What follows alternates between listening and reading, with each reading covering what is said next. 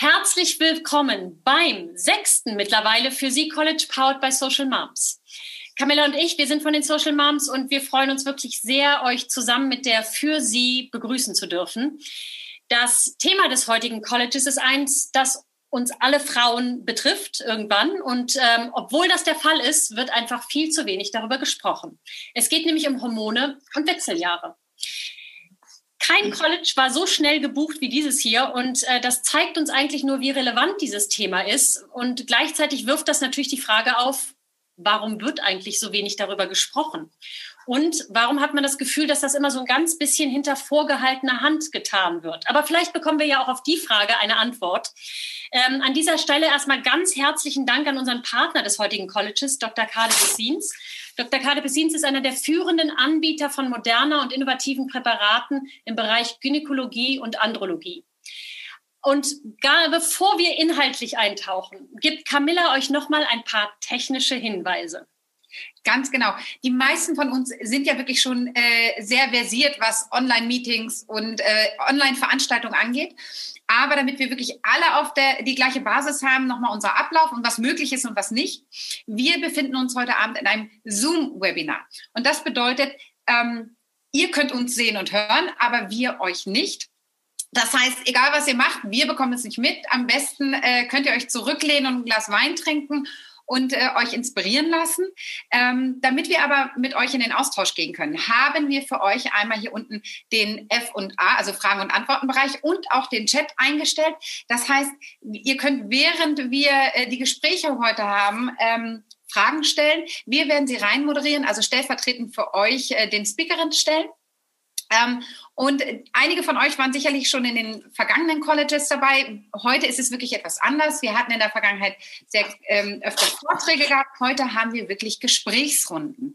Und deswegen wollen wir euch wirklich gerne dazu einladen, während wir unsere Fragen stellen, auch eure direkt zu stellen, damit das alles ein bisschen interaktiver wird. Und äh, wir nehmen die dann auch wirklich direkt in die Talks mit rein. Aber wir haben auch im Anschluss an die beiden äh, Gesprächsrunden nochmal etwas Zeit eingeplant, wo wir beide Speakerinnen mit dabei haben. Und vielleicht äh, stellen sich dann doch noch mal ein paar Fragen, die wir dann auch noch mal aufklären oder klären. Ganz genau. Also das für Sie College Powered by Social Moms ähm, ist ein College, wo wir Frauen Unterstützung und Halt und Inspiration bieten wollen und im besten Fälle einfach ähm, inspirieren.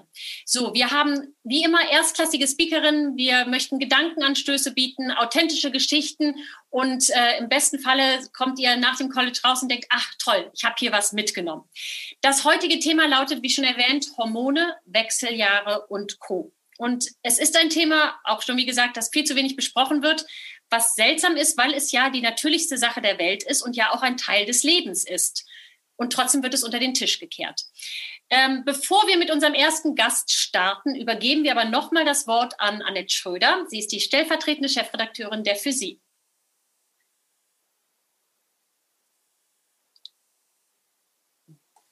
So, jetzt geht's auch.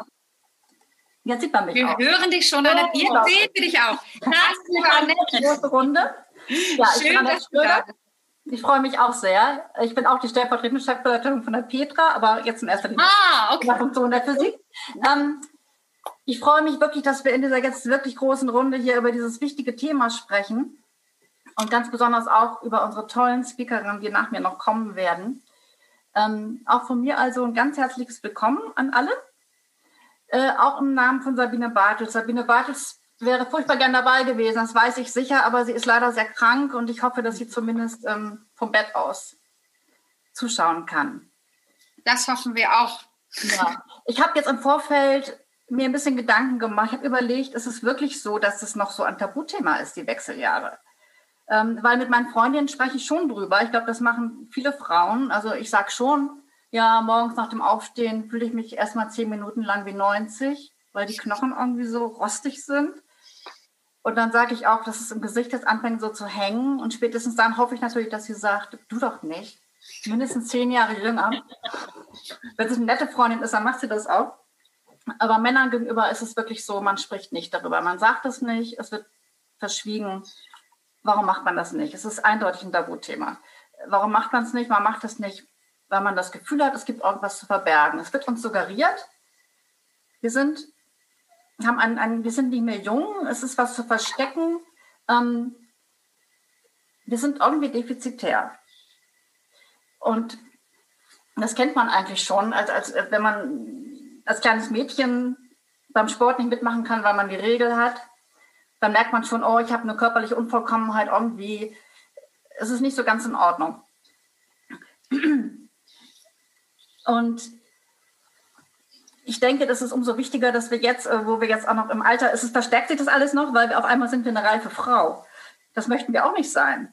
Wir haben jetzt eine Zeit, man denkt da sofort an Mutter Beimer. Wir sind nicht Mutter Beimer, wir sind nicht alt. Wir fühlen uns auch nicht alt, wir sind aber auch nicht jung. Es gibt jetzt so eine Zwischenzeit, für die es nicht richtig ein Wort gibt. Wechseljahre trifft es nicht so richtig. Ich glaube, wir müssen mehr darüber sprechen. Das tun wir jetzt auch. Das ist furchtbar wichtig. Wir brauchen einen neuen Diskurs darüber. Den fangen wir jetzt an. Und ich denke, es hat auch viel Positives. Das wird ganz oft verschwiegen. Klar, wir haben unsere Probleme und Schwierigkeiten. Man schläft nicht mehr gut, man hat die Hitzewallungen. Aber es ist andererseits auch eine Chance. Ich denke, viele Frauen fangen in diesen Zeiten an, einen Perspektivwechsel zu haben. Die gucken anders auf sich als früher, mehr von innen heraus. Die gucken nicht so sehr, was wird von mir erwartet. Die gucken eher, was will ich eigentlich. Und genau da können ja sogar vielleicht die kleinen Wechseljahrsymptome ein Hinweis sein, dass man vielleicht immer die fliegende Hitze bekommt, wenn man gerade Stress hat. Und dann vielleicht merkt, ich will das gar nicht mehr. Ich möchte mein Leben anders gestalten. Und in diesem Sinne hoffe ich, dass wir jetzt einfach neue Aspekte dargestellt bekommen, dass wir uns neu unterhalten über diese ganzen Geschichten, unsere Sicht auf die Dinge und übergebe wieder zurück an Camilla und Tanja. Vielen Dank, liebe Annette. Ja, und eigentlich, wie Annette gerade schon gesagt hat, das Thema Hormone, das begleitet uns Frauen ja unser ganzes Leben. Also das fängt, ähm, wie Annette gerade gesagt hat, schon mit der ersten Regel im Prinzip, Prinzip an. Und da fangen wir an, ihre Kraft zu spüren. Und für manche sind das wirklich nur leichte bis gar keine Schwankungen. Andere wiederum ähm, haut die Regel dann regelmäßig einmal im Monat komplett aus der Bahn. Und viele spüren dann diese Wucht der Hormone auch nochmal ähm, in den Schwangerschaften und äh, in den Geburten oder nach der Geburt. Also wenn ich nur an mein Wochenbett oder meine Wochenbett Mehrzahl, äh, zurückdenke, ähm, dieses Gefühl von völliger Fremdbestimmtheit im eigenen Körper. Und bei den Wechseljahren ist das dann später im Prinzip auch gar nicht mehr anders. Ein Drittel, und jetzt wird es interessant bei den Zahlen, das finde ich immer sehr interessant, ein Drittel haben leichte Beschwerden, ein Drittel haben schwere und für ein Drittel der Frauen sind es sogar massive Beschwerden. Und dazu erfahren wir gleich auch viel mehr von unserer ersten Speakerin. Ganz genau. Und äh, damit wir einmal die Faktenlage rund um das Thema Hormone und Wechseljahre geklärt bekommen, freuen wir uns wirklich sehr, unseren ersten Gast begrüßen zu dürfen. Sie ist Frauenärztin mit besonderen Kenntnissen und Erfahrungen auf dem Gebiet der gynäkologischen Endi Endokrinologie, Entschuldigung. 2003 hat sie mit ihrer Kollegin die Praxis Hormone Hamburg gegründet. Eine Praxis für gynäkologische Endokrinologie. Hier werden Patientinnen mit hormonellen Störungen betreut. Ein wichtiger Schwerpunkt ist hierbei die Beratung von Frauen im Klimatorium. Im Oktober 2020 wurde ihr der Ehrenmitgliedschaft der Deutschen Gesellschaft für Gynäkologie und Geburtshilfe verliehen in Anerkennung ihrer intensiven Fortbildungstätigkeit im Bereich der gynäkologischen Endokrinologie. Herzlich willkommen, Frau Dr. Schwenkhagen.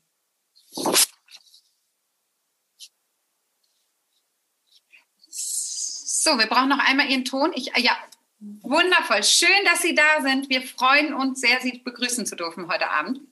Ich freue mich auch sehr, dass Sie mich eingeladen haben und dass ich hier die Chance bekomme, vor einem großen, interessierten Auditorium über dieses Thema zu reden. Ich denke, das ist ein enorm wichtiges Thema und ähm, das gehört auch genau in ein solches Forum wie das, was Sie den Frauen hier bieten. Ich finde es ganz großartig, das schon mal vorab. Vielen Dank, dass ich dabei sein darf. Das, ist, äh, das freut uns sehr. Das geht runter wie Öl. ja, muss auch mal gesagt werden. Sie machen da was Gutes und das muss man auch mal sagen. Frau Dr. Schwenkhang, wir würden hier wirklich sehr gerne mit den Basics einsteigen mhm. und äh, uns mal so ein bisschen von, Ihren, von Ihnen erklären lassen, was sind denn Wechseljahre überhaupt und wann geht es denn los? Ja, das ist eine sehr, sehr, sehr, sehr gute Frage. Hm, vielleicht, als ich Ihnen beiden gerade eben so zugehört habe am Anfang in der Anmoderation, habe ich so gedacht, es fehlt hier eigentlich noch so ein Bild und ich würde es gerne am Anfang nochmal bringen. Also wenn man sich diese Bevölkerungspyramide vorstellt, dann muss man wissen, dass im Moment so viele Frauen wie noch nie gleichzeitig in den Wechseljahren sind. Also der Bauch der Bevölkerungspyramide sind die Frauen in den Wechseljahren. Das waren die Babyboomer von früher. Die sind jetzt alle in den Wechseljahren. Das sind unglaublich viele. Und es macht nochmal deutlich, wie wichtig es ist, dass Sie sich jetzt um dieses Thema kümmern und Frauen aufklären. Das finde ich extrem gut. Ihre Frage war, was sind die überhaupt und wann geht's los? Da muss man vielleicht noch mal kurz erstmal sagen, was ist eigentlich hier was? Also, die Menopause ist die letzte, es wird ein bisschen medizinisch, natürliche Blutung, der ein Jahr lang keine weitere spontane Blutung folgt. Hm. Was kann man denn damit anfangen? Naja, das kann man nur retrospektiv festsetzen, weil man ja nicht weiß, wie viele Male wird man noch bluten. Aber man kann sagen, dass diese letzte Regelblutung im Mittel ungefähr in Deutschland bei etwa 51, 51, 52 Jahren so umdrehend Dreh stattfindet. So, jetzt könnte man denken, okay, ich bin Mitte 40, habe ich mit dem Thema nichts zu tun. Aber so einfach ist es leider nicht. Und dafür, um das ein bisschen genauer zu erklären, muss ich vielleicht ein kleines bisschen weiter ausholen. Das macht es hinterher einfach so viel verständlicher. Also, wenn wir auf die Welt kommen, haben wir so eine Art Eizellkonto. Auf dieses Eizellkonto wurde einmal eingezahlt. Und wenn Sie auf die Welt kommen, haben Sie so Pi mal Daumen anderthalb Millionen Eizellen in Ihren Eierstöcken. Das ist so eine Art Konto. Das Gemeine ist, Sie können nie wieder einzahlen. Sie können nur abheben. Mhm. Und äh, in dem Moment, wo Sie auf der Welt sind, geht schon los mit dem, mit dem Abheben. Und wenn Sie in die Pubertät kommen, sind es nur noch 300.000. Mehr sind es dann schon nicht mehr. Das ist Ihr Vorrat.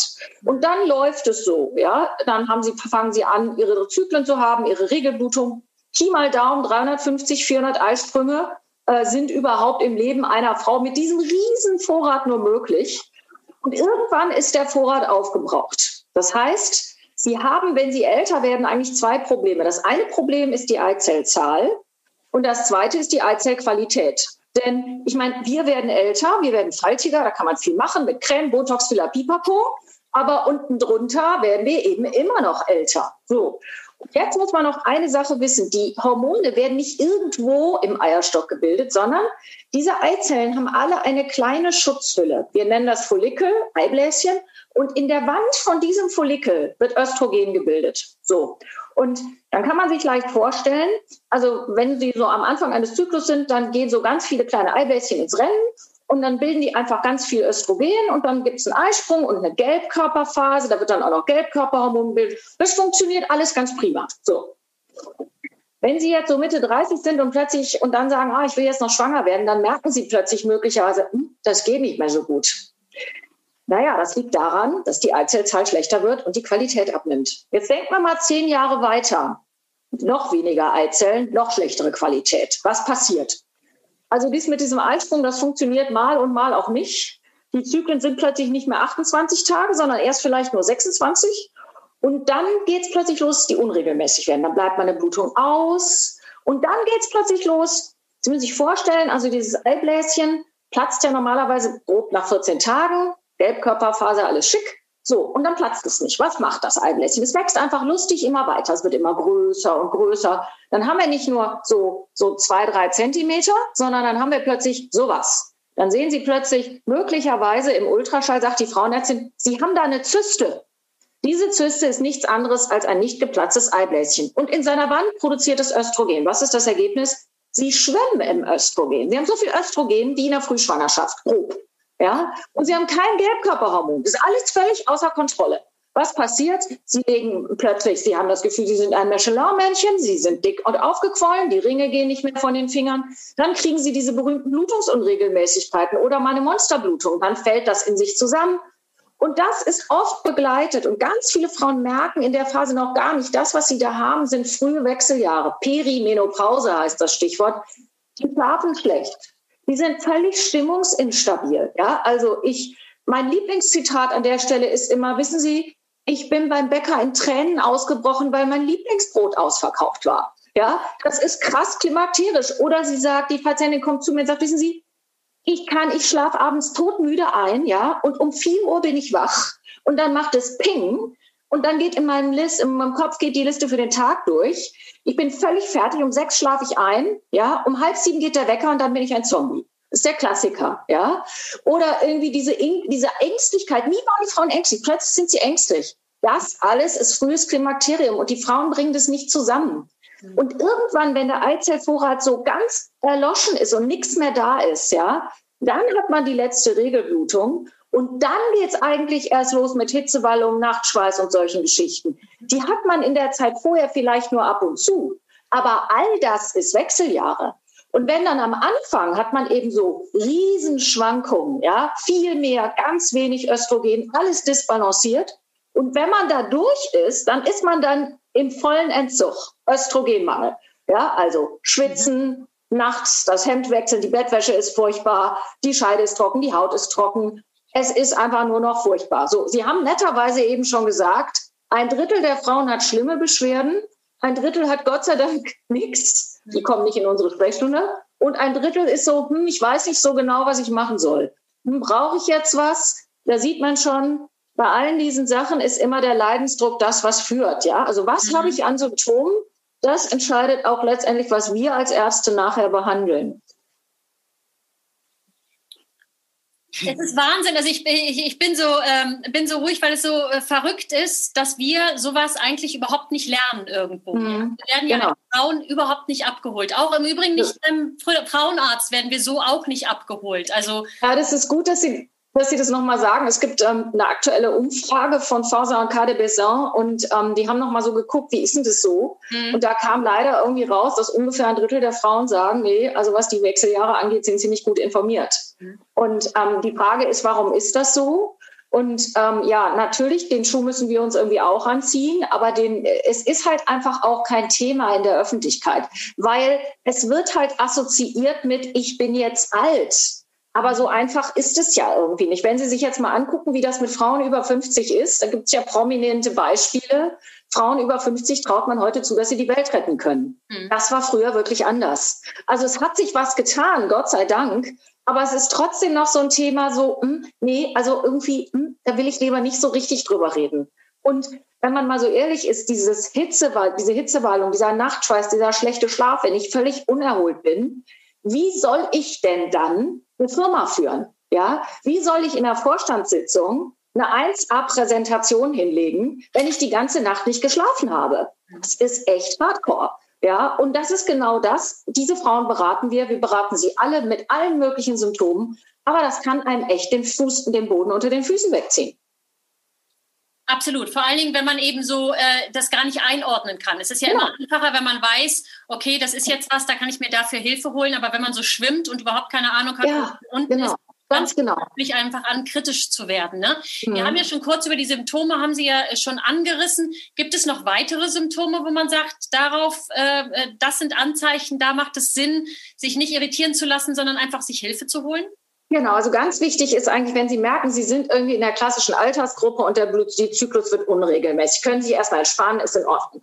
Wenn Sie dann aber merken, jetzt sind die Blutungen, werden die Blutungen stärker, sehr unregelmäßig, das nervt Sie, dann sind Sie schon auf jeden Fall bei der Gynäkologin gut aufgehoben. Wenn Sie merken, Sie schlafen schlecht, Sie fühlen sich schlecht, es sind alles Sachen, bitte zur Gynäkologin gehen. Und dann, wie gesagt, wenn Sie merken, Sie haben Hitzewallung, dann ist das erstmal total normal. Ja, es, Hitze, Wechseljahre sind keine Krankheit. Aber sie können, wenn es schlecht läuft, mit einem hohen Leidensdruck einhergehen. Und dann muss man sich auch darum kümmern, finde ich zumindest. Ich bin einfach ganz klar der Ansicht, ähm, Frauen sollten nichts aushalten. Wir sind ganz oft gedrillt auf, das ist so, man hat Regelschmerzen, da musst du jetzt durch. Man muss gar nichts. Ja, das Wichtigste ist Aufklärung, sich informieren mit guten Informationen. Deshalb bin ich ganz froh, dass Sie das hier machen. Ähm, wirklich wissen, wissen worum es geht, werden Sie Expertin in eigener Sache ähm, und dann suchen Sie sich eine Therapie, die zu Ihnen passt, mit Hilfe der Ärzte, die Sie beraten und der Ärztin, die das machen. Hm.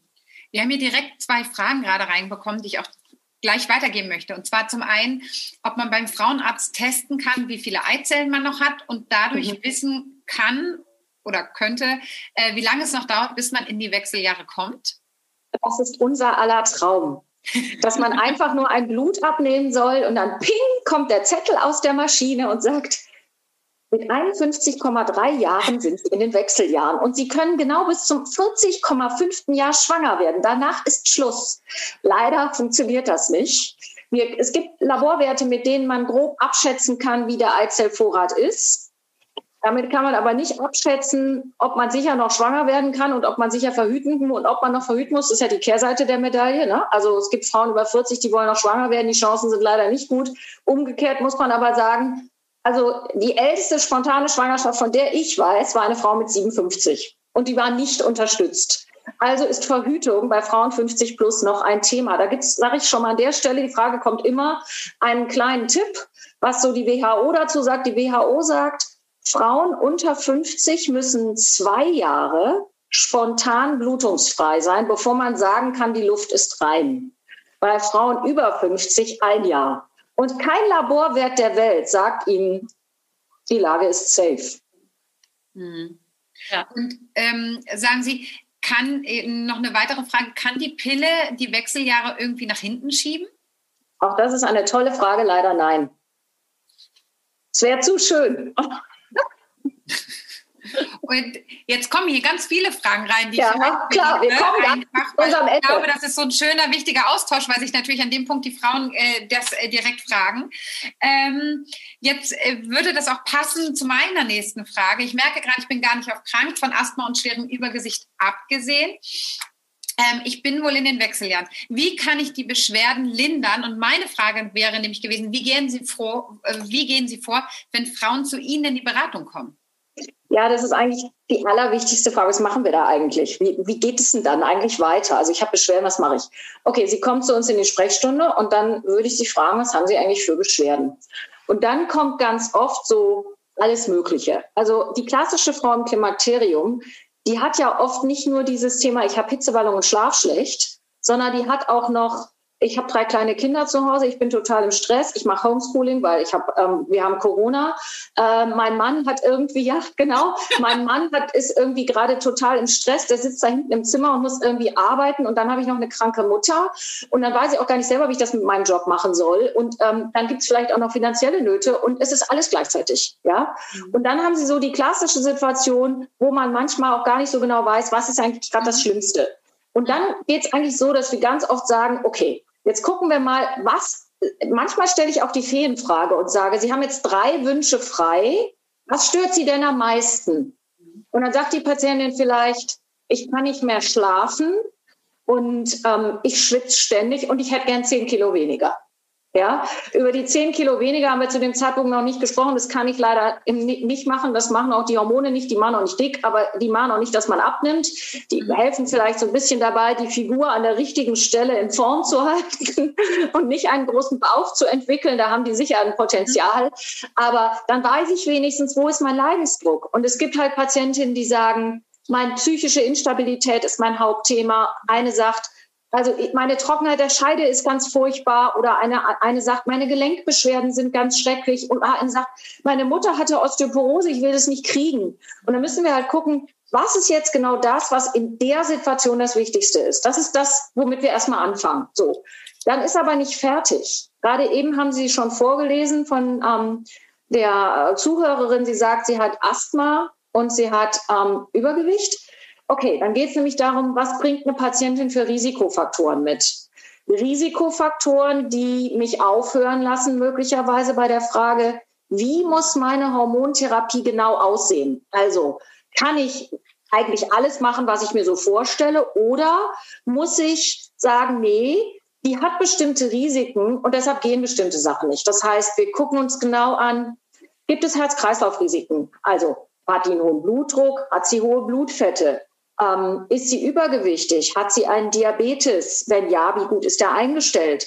Ähm, gibt es Thrombosen in der Vorgeschichte? Ganz wichtige Frage. Gibt es Thrombosen in der Familie? Gibt es, wie ist die Familienanamnese überhaupt? Gibt es da Brustkrebs? Hatte sie selber möglicherweise schon Krebs? All das gucken wir an. Und dann haben wir am Ende so eine Situation, wo es sozusagen gibt, die auf der einen Seite gibt, was braucht meine Patientin? Also ich kann nicht mehr schlafen, ich habe Hitzewallung.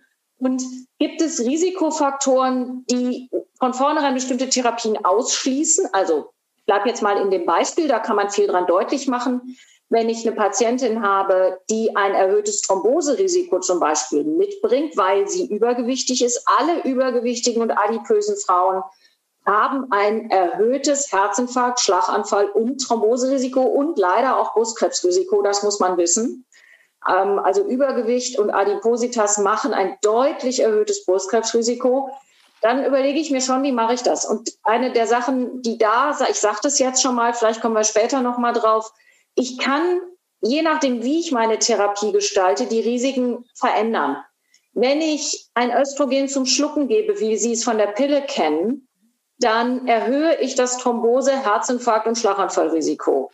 Wenn ich das über die Haut mache, zum Beispiel mit so einem Gel, was ich dann so auftrage, dann habe ich diese Risiken nicht. So, warum ist es so? Das ist die Frage in dem Bereich, in dem ich arbeite, geht es immer so darum, warum sind bestimmte Dinge so? Das heißt, wenn ich eine Tablette nehme, dann schlucke ich die und sie geht in die Leber. Und in der Leber macht sie ganz viel. Das ist unsere, unser Chemiewerk Nummer eins. Da werden Gerinnungsfaktoren zum Beispiel gebildet. Und wenn ich jetzt eine Pille nehme oder aber auch Östrogene in den Wechseljahren zu schlucken, dann wird die Bildung von solchen Gerinnungsfaktoren aktiviert und erhöht mein Thromboserisiko. Wenn ich jetzt aber schon weiß, meine Patientin hat ein Risiko, dann wäre ich ja blöd, wenn ich ihr eine Therapie gebe, die das Risiko weiter erhöht. Dann gebe ich ihr natürlich eine Therapie, die das nicht macht.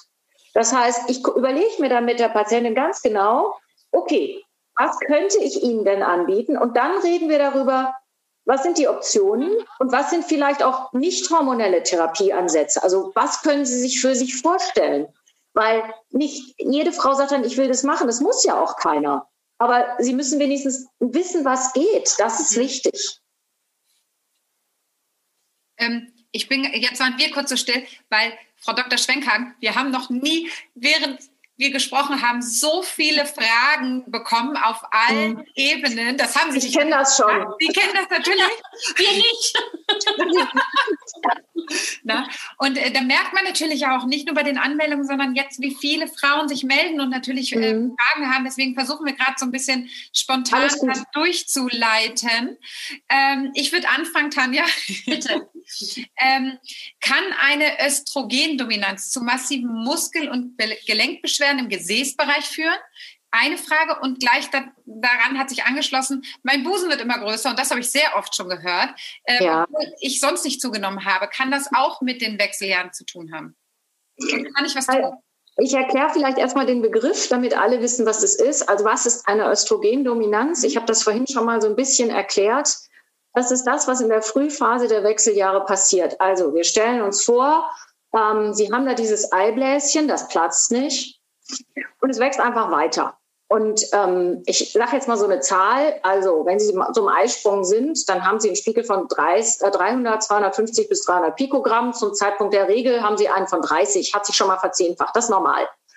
Und dann haben Sie plötzlich einen Wert, der liegt vielleicht bei 500 oder 600. Das ist unglaublich viel. Und Östrogene binden Wasser.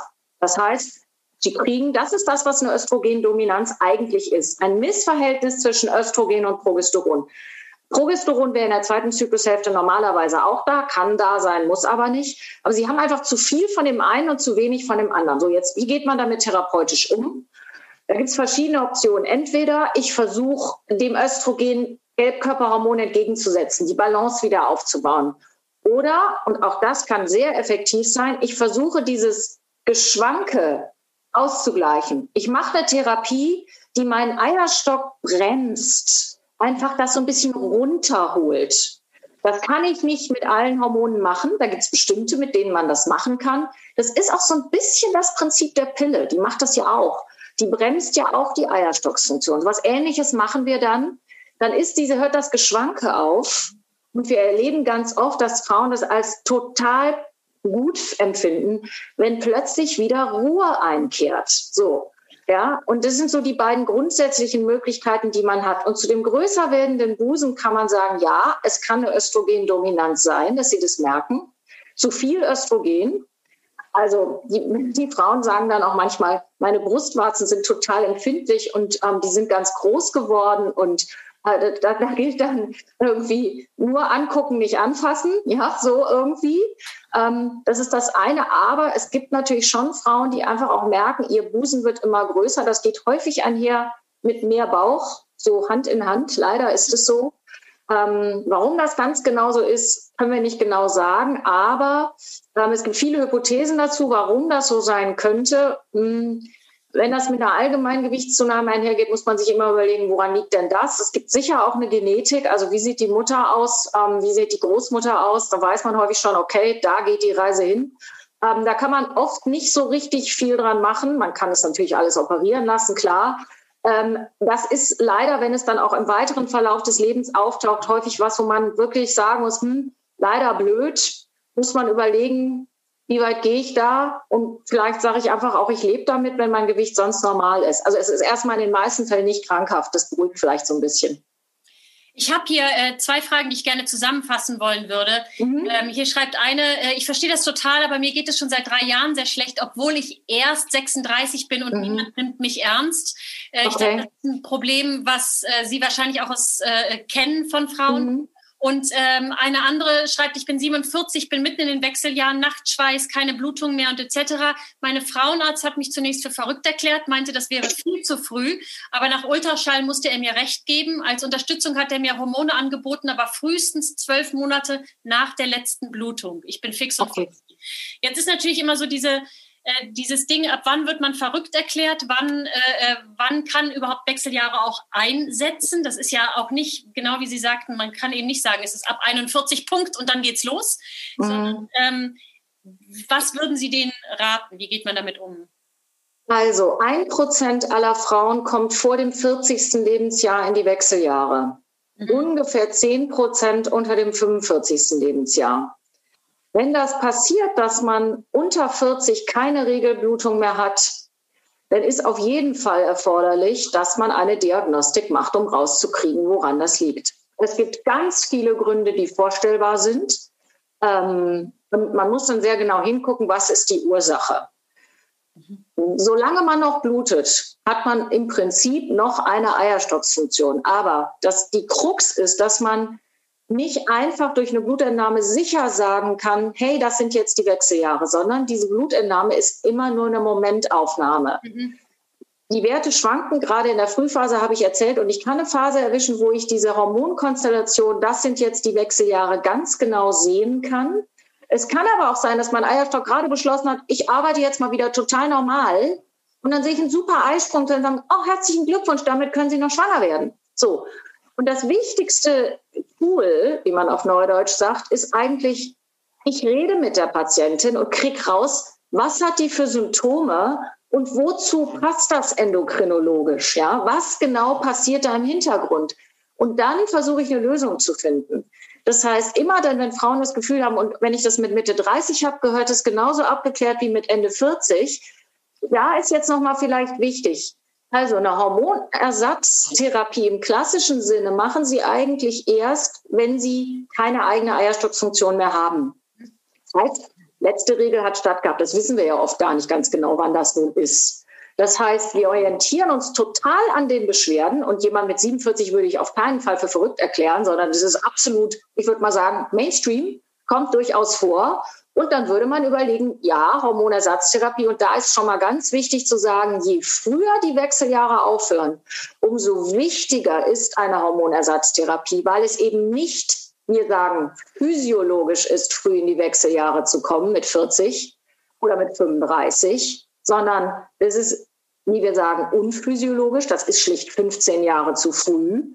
Und dann brauchen diese Frauen zwingend eine Hormonersatztherapie.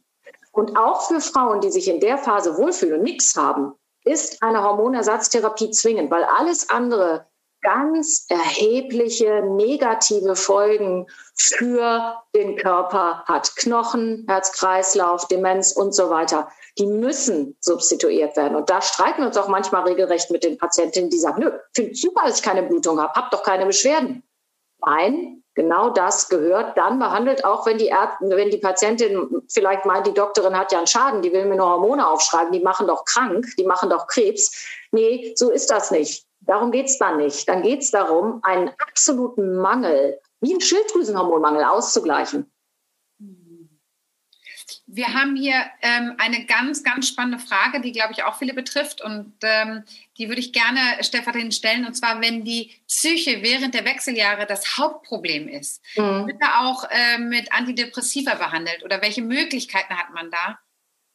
Mhm. Das ist eine super gute Frage.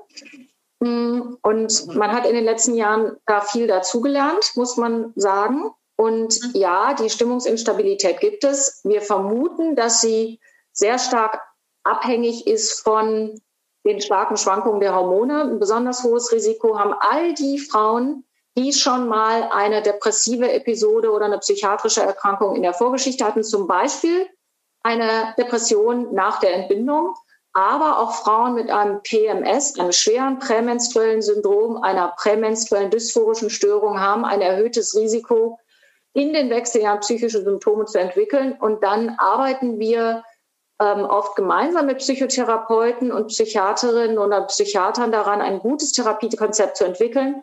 Und das kann beinhalten eine Hormontherapie, das kann beinhalten eine Psychopharmakotherapie, mhm. äh, eine Psychotherapie oder alles drei zusammen oder Teile davon.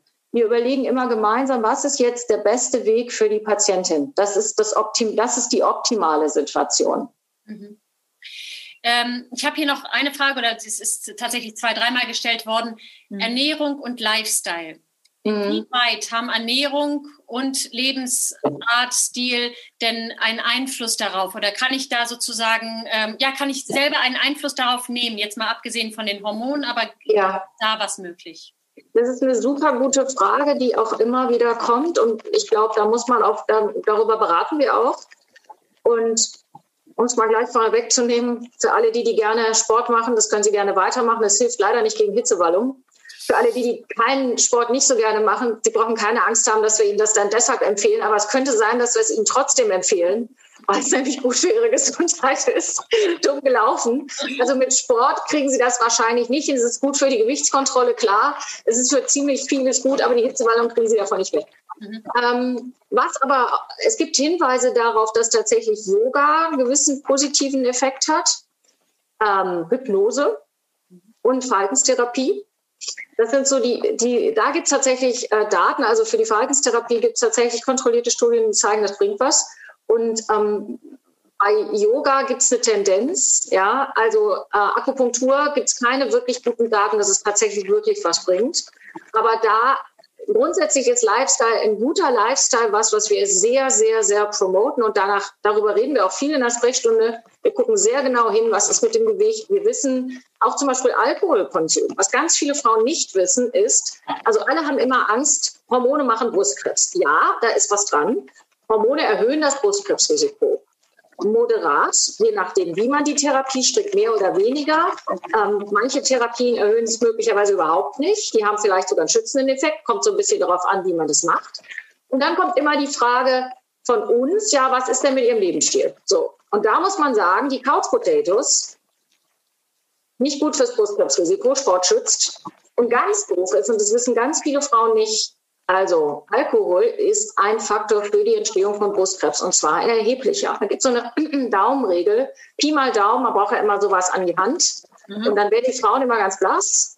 100 Milliliter Alkohol am Abend regelmäßig machen 10 Prozent mehr Brustkrebsrisiko. So.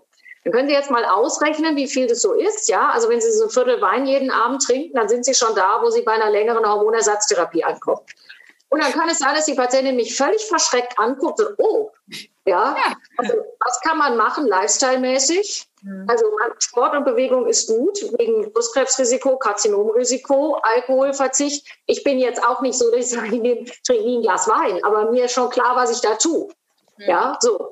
Ähm, und Stressreduktion, Selbstfürsorge ist super wichtig. Ja, Sie müssen ja irgendwie durch die Wechseljahre durch. Damit werden Sie vielleicht jetzt nicht unbedingt dramatisch besser schlafen, ja, und die Hitzewallungen werden auch nicht besser, aber sie kommen besser klar mit der Situation und vielleicht geht es auch darum.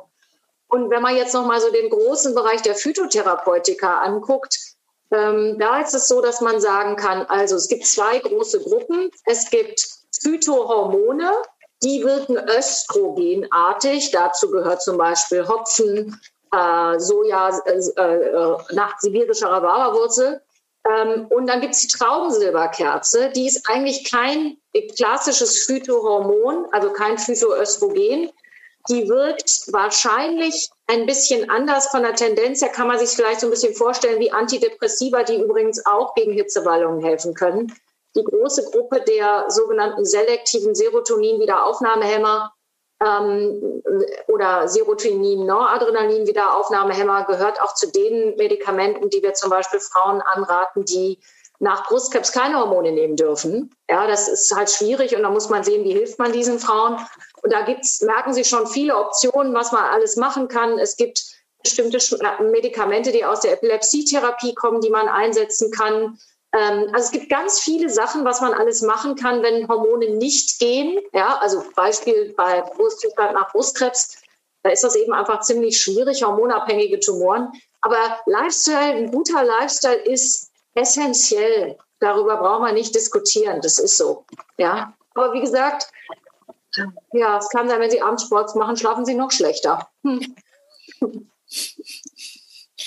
Ähm, ich habe hier zwei Fragen, die ich auch nochmal zusammenfassen würde, weil sie so ein bisschen auf die gleiche, in die gleiche Richtung gehen. Mhm. Ähm, und zwar war einmal die äh, Frage, ähm, ob es einen Zusammenhang gibt beim Horno Hormonmangel mit äh, einer neuen Neurodermitis. Ähm, und es wurde aber auch gefragt, ob es zu Allergien kommen kann durch die Wechseljahre. Also eine Neurodermitis ist eigentlich nicht so eine klassische Erkrankung, die tatsächlich erstmals in den Wechseljahren auftritt. Meistens hat die schon eine Vorgeschichte. Also ich würde mal immer sagen, es gibt nichts, was es nicht gibt. Nach vielen Jahren in dem Bereich, ich mache das jetzt echt wirklich, also meine Praxispartnerin und ich sind ja seit 2003 mit unserer Praxis, wir machen nichts anderes unterwegs, haben auch vorher schon über Jahre nichts anderes gemacht. Man, es gibt viele Dinge, die ich früher nicht für möglich gehalten hatte, hätte, wo ich jetzt denke, okay, scheint auch dazu zu gehören, aber es wäre jetzt nicht so der Klassiker. Mhm. mhm. Ich habe noch eine äh, Frage und äh, man merkt jetzt schon, wir könnten wahrscheinlich bis 22 Uhr hier locker Fragen beantworten. Ich habe Sie gewarnt. Ja, Sie, ich weiß, ich weiß. Ich habe es Ihnen auch geglaubt, Frau Dr. Schwenkhagen. So ist es nicht, aber man mhm. ist dann ja doch immer erstaunt. ja, klar. Wir machen dann ähm, halt nochmal eine Auflage. Mhm. ja, genau. Wir machen eine wöchentliche Sprechstunde mit Ihnen. Ja, so machen wir es nicht. ähm, es wurde jetzt zweimal gefragt nach der Spirale. Wenn man die Spirale hat, äh, mhm. manche, die die Hormonspirale ja haben, haben ja dann auch gar nicht mehr ihre Blutung und können dann so gar nicht nachverfolgen, wo stehe ich jetzt eigentlich. Ne? Wie weiß man denn dann, dass man keine Blutung mehr hat, wenn man sie sowieso sozusagen nicht mehr hat? Also ich würde sagen, wenn Sie eine Hormonspirale haben, also die, die hochdosierte, es gibt ja auch niedrig dosierte, dann sind Sie fein raus. Weil Sie haben das Verhütungsproblem geregelt Sie haben das blöde Blutungsproblem geregelt. Und es ist total charmant, wenn Sie dann Hitzewallungen bekommen, dann können Sie einfach Östrogene zusätzlich nehmen. Okay. Die können Sie dann, also diese Gele zum Beispiel, die sind deshalb so praktisch, weil man die so super genau dosieren kann. Also Sie können halt mit so einem Gel, wir sagen das auch den Patienten, es geht nicht darum, einen bestimmten Spiegel zu erreichen, sondern es geht immer um die Wohlfühldosis. Was brauche ich, damit es mir gut geht? Und dann kriegt die so ein Gel verschrieben und sagen so, also Standarddosis in Ihrer Situation sind zwei Wochen. Schmieren Sie jetzt auf den Arm, auf den Oberschenkel, wie auch immer. Und dann gucken wir mal.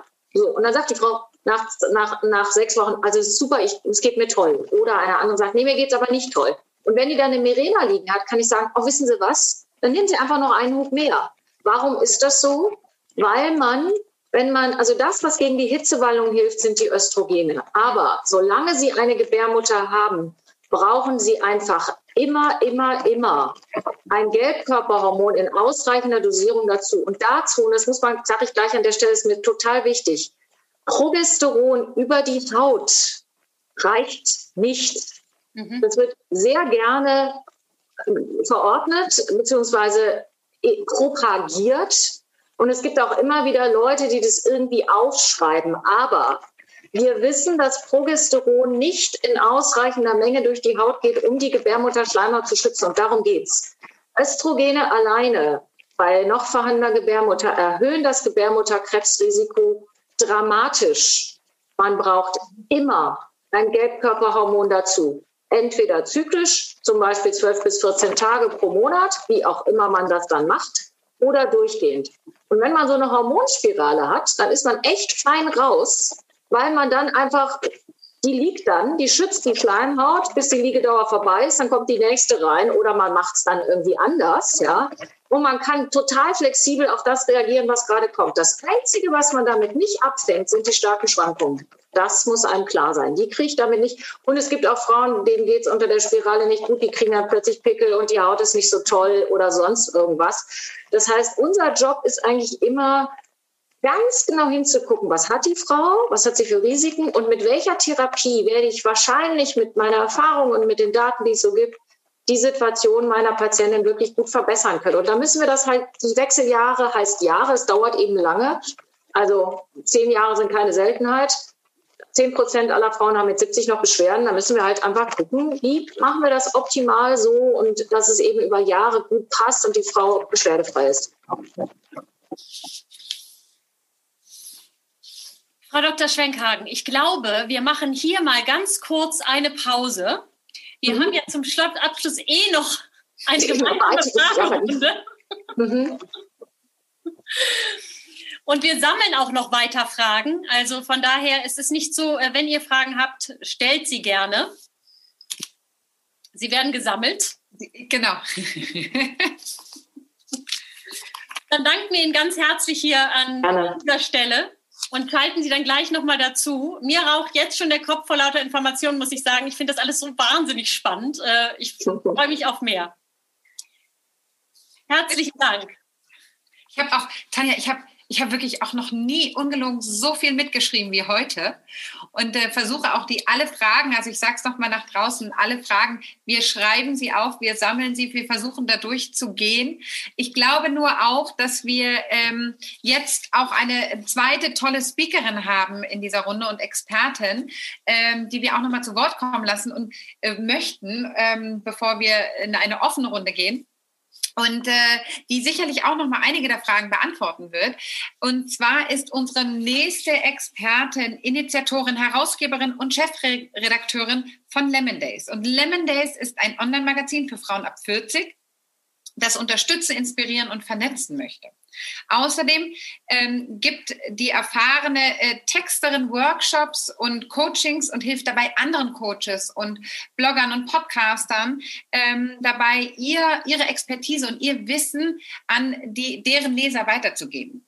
Ähm, am 8. April, und das ist nämlich heute genau in zwei Wochen, erscheint ihr Buch Crazy Sexy Wechseljahre im Trias Verlag. Und heute ist sie bei uns. Und äh, ich würde sagen, herzlich willkommen, Angela Löhr. Ja, ähm, herzlich. Ja. Jetzt bin ich da, genau. Herzlichen Dank für die Einladung. Ja.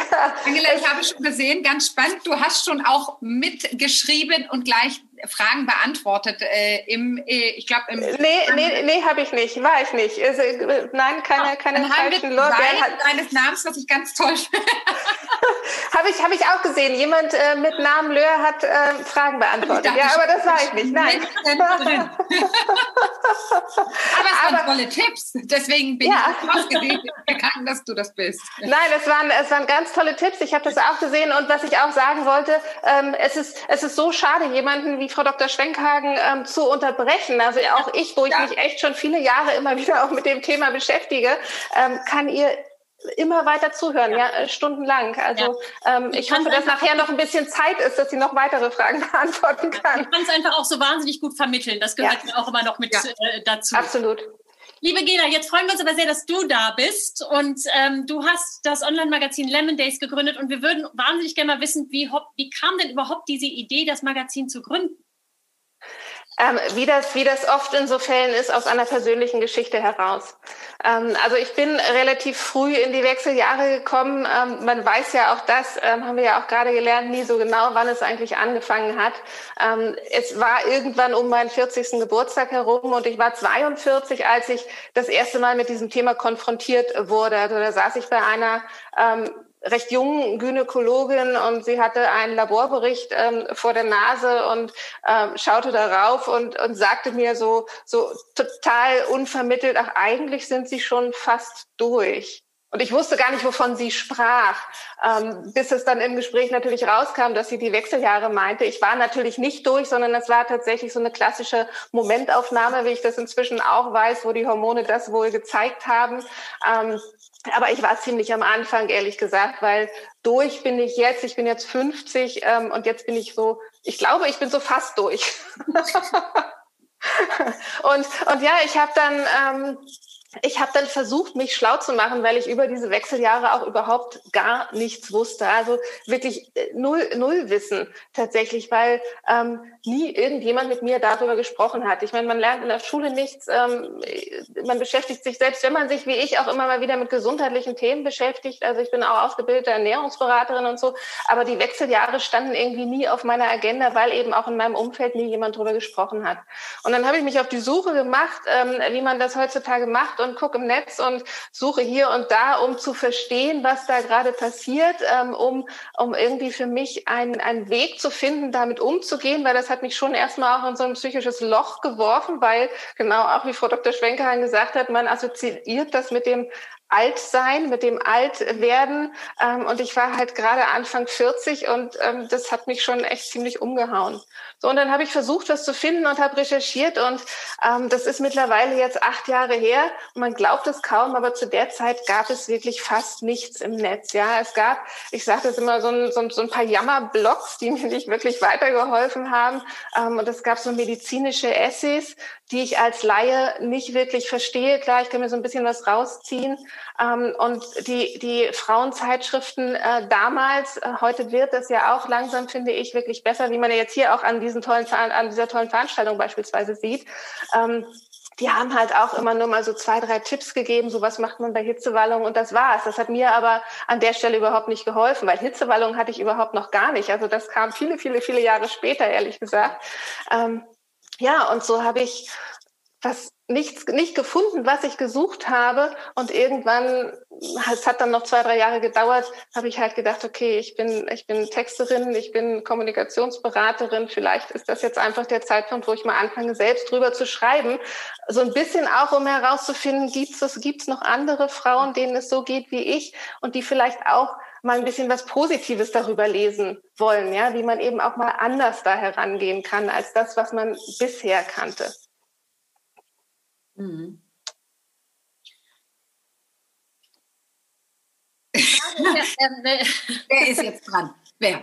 Tanja, Tanja, siehst du nicht meinen Blick? Ja. sehe den. Bei mir steht aber Camilla. Ähm. Ja, nur äh, die Gela hat das gerade schon beantwortet. Da kann ich ja nicht die Frage nochmal stellen. Entschuldigung. Nee, Gela, man sieht ja, wie, wie viel Interesse da ist ja. und wie sehr der Bedarf ist, weil du hast ja im letzten Jahr den ersten Wechseljahre-Kongress gemacht und bist überrannt worden und nicht umsonst überrannt worden. Ähm, du hast ihn ja wahnsinnig erfolgreich umgesetzt. Erzähl doch mal, wie deine Erfahrungen da waren. Ja, also schon, schon auch mit dem Magazin, mit Lemon Days über, also es gibt jetzt seit fünf Jahren ja auch schon. Ähm, auch da sehen wir das, äh, wir haben ja auch eine, eine Community, auch eine recht große Facebook-Community beispielsweise. Da, da sehen wir das auch, welche Themen da immer wieder eine Rolle spielen, was immer wieder wirklich auch gefragt wird, was angesprochen wird. Und im Herbst, ähm, ihr habt das eben gesagt, haben wir den ersten deutschsprachigen Wechseljahreskongress durchgeführt. Frau Dr. Schwenkhagen war beispielsweise ja. auch da, ein ganz tolles Interview auch gegeben. Ähm, und das Feedback, was einhellig kam, war, ähm, Mensch, endlich verstehe ich mal, was da passiert. Endlich sind da mal ähm, kompetente Gesprächspartner, die, die halt ausgefragt werden und das wird wirklich vielen, vielen, vielen Menschen äh, zur Verfügung gestellt also die waren dankbar, die waren so dankbar. Und wir haben das Thema relativ breit gemacht, wie das bei uns im, im Online-Magazin auch ist. Also uns nicht nur auf die medizinischen ähm, Fakten und Herangehensweisen auch konzentriert, sondern haben auch das ganze Lifestyle-Thema mit abgedeckt. Wir haben die Ernährung dabei gehabt, die natürlich auch ähm, eine große Rolle spielt ähm, für, für die Gesundheit. Das, das weiß jeder, aber eben auch explizit in den Wechseljahren unterstützen kann. Einfach ähm, haben über Bewegung gesprochen, haben viel über Stressbewältigung, über Entspannung gesprochen. Ähm, und ja, also die Feedbacks waren echt überwältigend. Ich frage mich immer, warum fällt uns das eigentlich so schwer, ähm, darüber zu sprechen? Warum ist das eigentlich so ein großes, ähm, ja, gefühlt immer noch Tabu? Ne? Ja, ja, das ist es tatsächlich noch. Ich meine, ähm, also ich denke mittlerweile, dass das ähm, verschiedene Ursachen hat. Ne? Also es ist natürlich in der in der Geschichte der Frau begründet. Das ist ganz viel in den Religionen äh, begründet. Es ist ganz viel darin begründet, dass wir unsere Gesellschaft schon als Männergesellschaft von Männer dominiert äh, aufgebaut wurde, das ist ja erst, wenn man die, die Geschichte der Menschheit betrachtet, ein ganz, ganz kurzer Zeitraum, ähm, in dem das jetzt beginnt aufzubrechen, ne? in dem wir wirklich immer mehr, auch wir als Frauen, ähm, uns zeigen dürfen, über uns sprechen dürfen und alles, was sowieso mit Menstruation und so zu tun hat und mit dem weiblichen Körper, das hat immer was Unreines an sich gehabt und ähm, was ja auch, was also so diese ähm, die Epigenetik, das ist ja auch so eine relativ neue Wissenschaft noch. Das finde ich auch immer ganz ganz spannend in dem Zusammenhang, ähm, weil diese diese Scham, die wir haben, ähm, die, die wird ja tatsächlich auch, das ist ja was, was, was wohl mit vererbt wird. Ne? Also Frau Dr. Schwenkhagen kann das sicherlich äh, sehr viel besser erklären, als, äh, als ich das kann. Ähm, aber was ich daran so interessant finde, ist, dass man einfach sagen kann, das ist nicht unsere Schuld, dass wir uns so schämen. Ne? So, dass wir, eigentlich können wir gar nichts dafür, dass wir, dass wir mit diesem Thema nicht so offen umgehen können, weil es ist einfach so gewachsen, es hat sich so entwickelt und es liegt natürlich jetzt an uns, was wir daraus machen. Ne? Also ob wir das, ähm, ob wir das schaffen, immer mehr das aufzubrechen, um, um das eben dann tatsächlich auch mal wirklich zu ändern und auch, ähm, auch eine Vorbildwirkung zu haben und das eben auch an die nachfolgenden, äh, an unsere Töchter und, und, und ähm, Enkeltöchter dann irgendwann weitergeben zu können. Ne? Das ist das, was ich so viel. Aber es ist einfach da. Also ähm, wir sind, äh, Frau Dr. Schwenker hat das vorhin auch schon gesagt, ähm, es, es, es hat sowas, nee, nicht Frau Dr. Schwenkhagen hat das gesagt, ähm, Frau, Frau Schröder hat das gesagt vorhin, das hat sowas, sowas Unvollkommenes, ne, so, und das, das mag man nicht zeigen, weil wir leben ja in so einer Leistungsgesellschaft, ne, und in dieser Leistungsgesellschaft ist halt alles, was irgendwie nicht so rund läuft, was nicht so funktioniert, damit hält man eher hinterm Berg. Ähm, und dabei ist es so wichtig, dass das eben auch aufgebrochen wird, dass das gezeigt wird und dass man da ganz, ganz normal, ganz offen drüber spricht, weil es ist eben keine Krankheit, sondern es ist ein ganz natürlicher Vorgang. Ja, das Interessante ist, es tatsächlich, wenn man sich das so gesellschaftlich mal betrachtet, ähm, als Camilla und ich mit Blogs über das Muttersein angefangen haben, da gab es damals auch, wurde dieses Thema noch gar nicht äh, behandelt, äh, mhm. aus einer gewissen Sicht noch nicht behandelt. Ja, da, und es ist so interessant, dass wir da tatsächlich, wir Frauen, da auch diese Themen aufbrechen müssen und wir nach vorne gehen müssen und wir sagen müssen, so, und jetzt wird mal darüber geredet, und zwar auch aus verschiedenen Perspektiven, weil es ist ja, also die Wechseljahre einerseits, ja, es ist eine Verabschiedung. Es hat ja etwas auch von Abschied, ganz klar. Ein bestimmter Bereich des Lebens hört auf, wie ja auch Geburt des ersten Kindes ein Abschied ist von einer Zeit davor. Es sind ja immer so Etappen im Leben, die man einfach hat. Ähm, bei uns Frauen ist dann einfach noch der Abschied vom Kinderkriegen, so, weil irgendwann ist da eben die Uhr dann abgelaufen. Aber wenn man das Ganze mal als Chance sieht, wie ist denn da der Perspektivwechsel? Und ich glaube, damit befasst du dich auch sehr viel oder versuchst du auch sehr das Licht hinzuhalten. Ja, genau, weil es, ähm, weil ich es für so wichtig finde, eben wirklich einen, einen positiven Blick auf diese neue Lebensphase ähm, zu zeigen. Was ich aber gerne noch ergänzen möchte zu dem, was du gerade gesagt hast, ist, es ist ja auch nicht nur für uns Frauen wichtig, dass wir darüber Bescheid wissen, dass wir darüber sprechen, dass wir offen damit umgehen. Ich meine, es ist ja, es ist ja auch die Männerwelt, die darüber nichts weiß und deshalb nicht weiß, wie sie mit uns umgehen sollen. Ja, ich meine, es gibt ja immer wieder Phasen, da erkennt man sich selbst nicht in diesen hormonellen äh, Umstellungen. Ja, und wie sollen denn dann die Männer wissen, ähm, was wir da gerade brauchen und wie es uns gerade geht, wenn wir nicht drüber sprechen? Also sowohl in der Familie als eben auch im, im Kollegenkreis und auch äh, in, gesamtgesellschaftlich ist es echt ein ganz, ganz wichtiges, großes Thema, finde ich. Absolut. Ich war neulich ganz erstaunt und da habe ich auch selbst gemerkt, wie äh, wie sehr ich mein, mich selbst bewegen muss. Äh, da gab es einen Post wie, ähm, Frauen im Klimaterium sollten eigentlich, äh, gerade wenn sie im Beruf stehen und einfach schwere ähm, jetzt äh, ähm, Auswirkungen haben in dieser Zeit, sollten ganz anders unterstützt werden. Ähm, auch von den Firmen. Da habe ich zuerst auch gedacht, hä, warte mal ganz kurz. Für, äh, und dann dachte ich, ja, natürlich, ist ja völlig richtig. Das ist ja wirklich genauso wie Frauen, die ein Kind kriegen, äh, gesellschaftlich unterstützt werden sollten. So sollten Frauen natürlich auch in der Phase unterstützt werden. Aber das ist interessant, dass das, ähm, dass man selbst so geprägt ist, dass man da erstmal eine Hürde im Kopf hat, beziehungsweise erstmal ein paar Schalter umlegen muss. Ja, weil es auch was ist, weil es so schambehaftet ist, wo, wo dann auch ähm, oftmals noch blöde Sprüche kommen, ne? So wo ähm, einfach auch aus einer Unwissenheit, ähm, aus dem nicht zu wissen, wie gehe ich denn vielleicht ähm, auch positiv damit um. Auch äh, man denkt auch nicht drüber nach, also viele denken da nicht drüber nach und dann wird auch noch irgendein blöder Spruch gemacht, ja, der die Frau dann natürlich noch mehr runterzieht auch. Ich meine, da sind wir auch, wie du das sagst, ähm, auch gehalten, uns an die eigene Nase zu fassen. Ne? Auch, auch einem selbst rutschen ja manchmal so Sprüche raus, wo man hinterher vielleicht denkt, ja Mensch, das hätte ich mir jetzt auch klemmen können. Wo kam das denn einfach her? Ja, also das ist ja, ist ja keiner vorgefeit. Ähm, aber da können wir natürlich alle an uns arbeiten. Ja. Jetzt nochmal zum positiven Perspektivwechsel. Weil das genau. ja was ist, was du dir äh, auf die Fahnen schreibst und wozu ja auch Lemon Days ja auch, äh, ja auch ein Teil ist, ähm, warum du es gegründet hast, würde ich mal tippen, oder? Ja, natürlich, natürlich, natürlich. Also ähm, diese, diese Phase, die, diese Phase der Wechseljahre, ähm, ist ja der Start in eine neue Lebensphase tatsächlich. Ne? Du hast es eben schon gesagt. Ähm, das hat was mit Abschied zu tun, Abschied von der Fruchtbarkeit, Abschied von der so eigentlich klassischen biologischen Rolle der Frau. Also das ist ein Abschied, der durchaus auch schmerzhaft sein kann, ähm, auch unabhängig davon, ob die Frau Kinder bekommen hat oder nicht. Ähm, das muss jede Frau auch natürlich mit sich alleine ausmachen und da irgendwie klarkommen mit. aber es ist ja nicht mehr so, dass wir jetzt, äh, wo wir in den Wechseljahren sind oder durch sind, tatsächlich ähm, irgendwie zum alten Eisen gehören, ne? sondern wir sind in den 40ern, wir sind in den 50ern ähm, und wir haben noch verdammt viele Jahre vor uns. Ähm, es gibt so, so, so Rechner im Internet, da kann man eingeben, ähm, wie alt bin ich jetzt und wie alt möchte ich werden und dann wird ausgerechnet, wie hoch die Wahrscheinlichkeit ist, dieses Alter zu erreichen. Und ich habe das mal gemacht und habe eingegeben, ich bin jetzt 50, ich möchte gerne 100 werden. Das habe ich an meinem 50. Geburtstag beschlossen. Und da kam raus, dass ich eine zehnprozentige Wahrscheinlichkeit habe, 100 zu werden, was ich schon mal echt ähm, relativ viel fand. Ähm, was ich aber noch sehr viel beeindruckender fand, ist, dass ich eine 50-prozentige Wahrscheinlichkeit habe, 90 zu werden.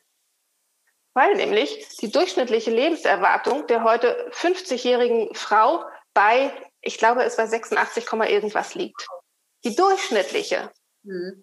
Und wenn man, wenn man sich diesen Zeitraum mal anguckt, ja, das, dann heißt es, dass ich, wenn ich die, diese durchschnittliche Lebenserwartung mal für mich annehme, dass ich einfach noch 36 Jahre vor mir habe.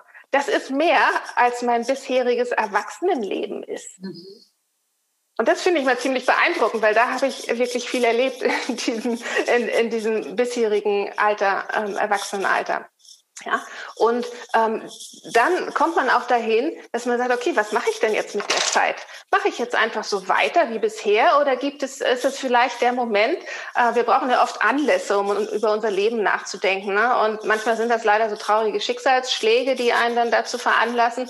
Ähm, und ich finde, die Wechseljahre können genau sowas sein. Und ich stelle das auch fest ähm, in meinem Umkreis und auch bei den Leserinnen von Lemon Days, ähm, dass es tatsächlich wirklich oft ähm, zum Anlass genommen wird, weil man eben erst erstmalig vielleicht auch so über die Endlichkeit tatsächlich nachdenkt und dann guckt, wie viel Zeit kann denn da aber noch sein und was will ich denn damit machen? Ja, was will ich denn damit tun?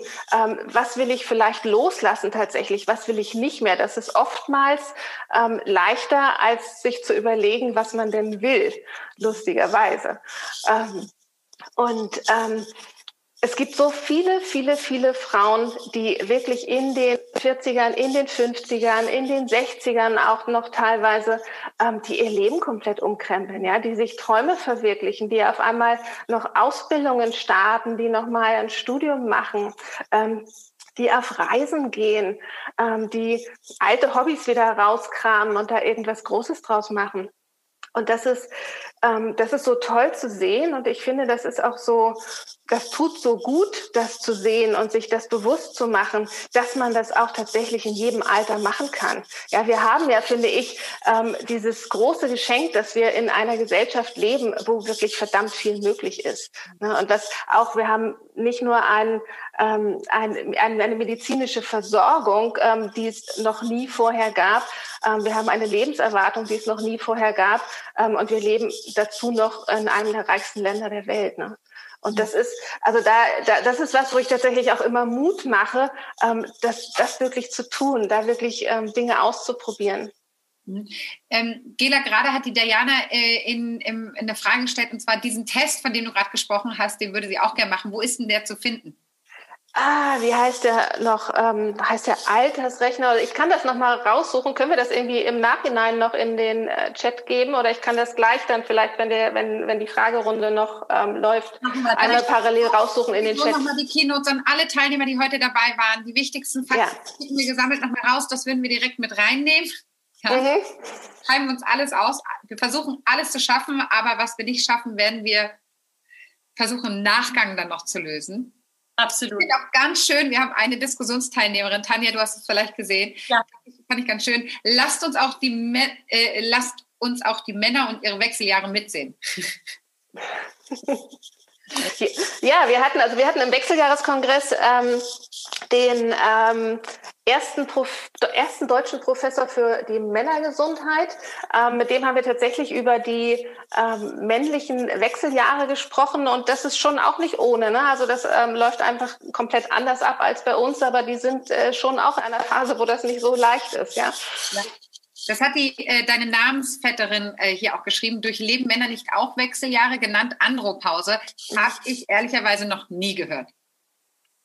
Ja, da kann wahrscheinlich auch gleich Frau Dr. Schwenkhagen das nochmal ähm, medizinisch auch erklären, was dahinter steckt. Also ich weiß nur, dass es ähm, nicht so ein extrem tiefer Einschnitt ist, sondern dass es, dass es wohl allmählicher vor sich geht und so mehr an diesen Alterungsprozess ähm, angepasst ist. Bei uns ist es ja wirklich tatsächlich mitunter ein echt recht, ein heftiger Einschnitt, einfach eine heftige Umstellung. Also so habe ich es zumindest auch erlebt. Gela, du hast auch ein Buch geschrieben, was, wie Camilla schon gesagt hat, in zwei Wochen ja. rauskommt. wir freuen uns mit dir und wir sind auch schon ganz gespannt. Ähm, was dürfen, worauf, was, worauf dürfen wir uns denn freuen in diesem Buch? Ähm, ja, das ist ein sogenannter erzählender Ratgeber. Mhm. Ähm, er erzählt äh, die Geschichte einer Frau in den sechs Monaten vor ihrem 50. Geburtstag ähm, und geht durch ja alle möglichen Lebensbereiche und ähm, tangiert natürlich da auch immer wieder Themen der Wechseljahre, mhm. weil für mich sind diese Wechseljahre auch tatsächlich jetzt nicht nicht nur so diese medizinische Geschichte, sondern für mich steckt da auch ganz viel ähm, ganz viel seelische und geistige Veränderung drin. Ähm, und äh, ja, das habe ich versucht, da über, natürlich ist da ganz viel autobiografisches auch drin, habe ich versucht, über diese Geschichte zu transportieren und ähm, dabei eben auch Tipps zu geben, wie man über mm, über den eigenen Lifestyle dann tatsächlich auch da Einfluss nehmen kann. Und zwar in erster Linie ähm, auch das eigene Mindset, ne? auch die eigene Einstellung, ähm, weil das weiß man, das weiß man von so vielen Dingen, dass wenn man positiv herangeht, dass die Dinge dann auch leichter werden. Und ähm, ja, mein Anliegen ist es, wie du hast es eben schon so gesagt, so den den Mindshift tatsächlich hinzukriegen, zu sagen, hey, ich bin jetzt in den Wechseljahren, also zum einen ändern kann ich das sowieso nicht. Also nehme ich das doch liebevoll an und schaue, wie ich damit positiv dann mein Leben weitergestalte. Und das habe ich versucht in äh, dem Buch zu transportieren. Wie schön. Wir freuen uns da sehr drauf. Sag mal zum Abschluss noch, weil du auch erzählt hast, äh, bei dem Kongress hattet ihr auch das Thema Ernährung. Ähm, ja. Wir haben jetzt schon das kurz einmal angerissen mit Frau Dr. Schwenkhagen, aber gibt es da noch Tipps oder gibt es da noch ähm, Informationen, die, auf, auf die du noch mal hinweisen kannst oder aus deiner Erfahrung heraus? Also aus meiner Erfahrung heraus und auch aus vielen ähm, Gesprächen auch mit Ärzten und Ernährungsberatern ähm, kann ich sagen, dass das äh, so wie das gesundheitlich allgemein ist, also bei all diesen Dingen, wo man weiß, die sind, die sind gesund, die tun gut, also eine überwiegend vegetarische Ernährung beispielsweise, ähm, der, die Reduktion von Zucker, ähm, Alkohol ist schon angesprochen worden. Ähm, also äh, nach meiner Erfahrung, nach meinem Wissensstand ist das all das, was ansonsten ähm, positiv wirkt, äh, auch in der Phase der Wechseljahre natürlich ähm, eine positive Wirkung hat. Und ich denke auch immer, so, ähm, so unser Körper braucht uns jetzt viel mehr. Ja, also es ist, er schafft das einfach nicht mehr so viel zu verzeihen, wie er das das ganze Leben vorher gemacht hat. Und deshalb ist es umso wichtiger in meinen Augen tatsächlich auch auf eine vernünftige Ernährung zu achten. Ja, das äh, merkt man ja leider schon das erste Mal, wenn man 30 wird, wenn man dann da zurückdenkt und denkt an Anfang 20, wo man drei Nächte durchgefeiert hat und dachte, oh, ja, jetzt gehe ich auch noch ganz, mache ich noch das Abitur nebenbei. Ähm, ja. Das merkt man ja schon ab Mitte 20 fängt es dann und Ende 20, wo man denkt, so, okay, geht gar nicht mehr. So. Von daher, äh, es wird halt einfach nicht besser. So. Liebe Gela, wir freuen uns wahnsinnig auf dein Buch. Ja, darf ich ganz kurz? Tanja Görres hat auch diesen, hat ein Lebens, ähm, wie heißt der denn, Rechner gefunden? Ah. Den Lebenserwartungsrechner. Ich äh, ähm, einmal bei Fragen und Antworten, ich würde ihn in den Chat noch einmal für alle reinstellen. Ähm, und sie hat auch eine Lebenserwartung von 93,2. Die oh, wird, wow. ah ja, das finde ich super. genau, also das macht was mit einem, ne? wenn man sowas dann, dann mal ausprobiert, einfach, das, das, das gibt äh, Mut und Kraft. Absolut. Wir würden sehr gerne an dieser Stelle erstmal, Gela, ganz, ganz herzlichen Dank. Auch ganz herzlichen Dank, dass du überhaupt diesen Kongress ins Leben gerufen hast und diesen Blog. Ich glaube, das ist das, was wirklich gebraucht wird. Und wir freuen uns sehr auf dein Buch äh, und werden das natürlich Dankeschön. auch mal in die Welt posaunen, dass du es äh, geschrieben hast. Und wir würden jetzt sehr gerne wieder nochmal dazu schalten und ähm, weiter mit den äh, Fragen oder äh, genau, es ist, ich sehe hier, äh, ich gucke hier bei den äh, Fragen und sehe viele. Ähm, Frau Dr. Schwenkhagen, Sie sind auch wieder zu sehen. Jetzt machen wir den Grund auch wieder zu hören. Ich fand eine Sache, die hatten wir beide im Vorgespräch angesprochen und die knüpft auch ganz gut zu dem an, was Gela gerade gesagt haben. Sie haben auch erzählt, dass viele einfach wirklich in dem Alter, jetzt mit Wechseljahren, da kommt das Bore-out, da kommt äh, privat auch, ist mhm. einfach ganz viel nochmal um, umschwang. Die Kinder sind mhm. aus dem Haus oder aus dem Gröbsten raus, wie rum auch immer. Es gibt sowieso so eine allgemeine Änderung und das sind ja auch Erfahrungen, die Sie äh, ähm, ich fand dieses Wort Bore-out so schön, dieses man hat alles gemacht und fragt sich jetzt so ein bisschen und jetzt. Mhm. Das heißt, der mhm. Teil ist ja doch einfach auch nicht zu untersetzen. Ja. Absolut. Es ist, ähm, es ist halt ein, es ist eine Phase, in der unheimlich viel gleichzeitig passiert, was man irgendwie gewuppt bekommt, über das nicht gesprochen wird, was einen möglicherweise unheimlich kalt erwischt, mhm. was einem auch vor Augen führt, hm, es ist irgendwann vorbei mit dem Leben, ja. Und dann ist eben die Frage, wie gehe ich damit um? Und dann ist immer die Frage, bin ich dafür eigentlich gut aufgestellt? Da muss ich irgendwie eine Haltung zugewinnen zu diesem Thema älter werden. Wie mache ich das jetzt, ja? Ich glaube, wichtig ist, sich Hilfen zu holen. Ich finde, ähm, fand auch die Idee mit dem Kon Kongress von Lemon Days großartig, weswegen ich den auch unterstützt habe und es einfach eine super gute Idee fand. Ähm, es, die Selbst, das Selbsthilfe-Business ist ja in Deutschland äh, zumindest im Bereich Wechseljahre, hormonelle Störungen und so wirklich nur sehr begrenzt. Ähm, irgendwie ist das so ein Thema. Und deshalb fand ich das ganz großartig, dass ähm, Angela Löhr mit ihrem Team mit viel leidenschaftlicher Arbeit diesen Kongress ähm, durchgeführt hat. Ich fand es wirklich sehr gut und ich glaube, da geht die Arbeit hin. Meine Kollegin Kiki Schaudig und ich haben auch ein Buch geschrieben, unser erstes Buch. Wir haben es damals verflucht, haben uns geschworen, wir schreiben nie wieder ein Buch. Das Buch heißt Kompass Wechseljahre. Jetzt schreiben wir gerade unsere dritte Auflage. Das haben wir damals geschrieben, leise fluchend, als Antwort auf dieses jetzt Hormone machen Krebs und sind gefährlich und das ist das Schlimmste von allem. Das war so gedacht, um unsere Arbeit zu erleichtern. Wir haben nicht damit gerechnet, dass es vielleicht die Arbeit nicht erleichtert, weil es wirft noch viele Fragen auf man kann endlos darüber reden. Und ähm, jetzt machen wir gerade unsere dritte Auflage und ähm, weil man natürlich auch ganz viel aktualisieren muss und immer wieder die Zahlen ändern sich. Es passiert ganz viel in der Wissenschaft und es soll natürlich auch in dem Buch vorkommen. Aber es ist so ein bisschen, es gibt auch Geschichten von Frauen, ähm, ganz viele unserer Patientengeschichten und da kann man auch für sich selber, glaube ich, eine ganze Menge rausholen. Aber wie gesagt, es gibt noch ein paar Exemplare, aber ähm, ich bitte um Entschuldigung, wenn es nicht mehr ganz up-to-date ist. Die Wissenschaft entwickelt sich weiter und äh, wir arbeiten an der Neuauflage, wird auch bei Trias erscheinen. Hat Trias den, den Daumen auf das Thema gesetzt? Ja, und den Daumen auf uns. Ja, da liegen Sie aber gut mit. Haben Sie einen guten Riecher, kann man Ihnen ja nur gratulieren. Mhm. Wurde jetzt auch ein paar Mal gefragt, ob es diesen Kongress, weil Sie den gerade nochmal angesprochen hatten, ob der nochmal stattfinden wird. Ich glaube aber, man kann ihn auch online ähm, abrufen, oder? Ähm, ja, es, man, man kann das Paket noch ähm, erwerben. Ganz genau, das, das gibt es noch. Den Link können wir auch gerne nochmal mit äh, reinsetzen. Und es wird mit Sicherheit auch eine Neuauflage geben, ähm, aber der Termin steht noch nicht fest. Aber wenn man, also wenn man Lemon Days äh, folgt, wird man natürlich darüber informiert. Kamil, jetzt haben sich ja so ein paar Fragen hier gesammelt. Möchtest du äh, loslegen? Sonst äh, Das ist so gemein in dem Moment, weil es ist wirklich nicht so leicht. So viele Fragen. Natürlich gehen sehr viele an Frau Dr. Schwenkhagen und viele sind sehr, sehr konkret. Mhm. Ähm, und äh, da geht es dann äh, zum Teil auch so ein bisschen in eine Ferndiagnose. Ich würde die allgemeinsten gerade nehmen wollen und zwar vor allem gibt es sehr viele Anfragen, ob Sie Empfehlungen für Berlin und München haben. Das, das habe ich wirklich einige. Das ist jetzt die teuflischste Frage, die Sie mir stellen. Das darf ich gar nicht beantworten.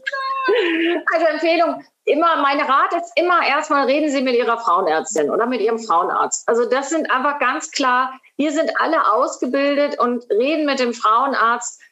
Suchen Sie sich Hilfe. Also nicht denken, ich muss das aushalten, sondern einfach nur los, ja, mit einen Termin machen, am besten gut vorbereitet, nochmal so im Kopf überlegen, was stört mich hier eigentlich gerade am, am, am, am meisten, was ist mit meiner Regelanamnese wichtig für so ein Gespräch und auch sich selber nochmal Gedanken zu machen, was bringe ich für Risiken mit? Also wann war meine letzte Mammographie? Brauche ich eine regelmäßige Darmkrebsvorsorge? Wann war mein letzter Check-up?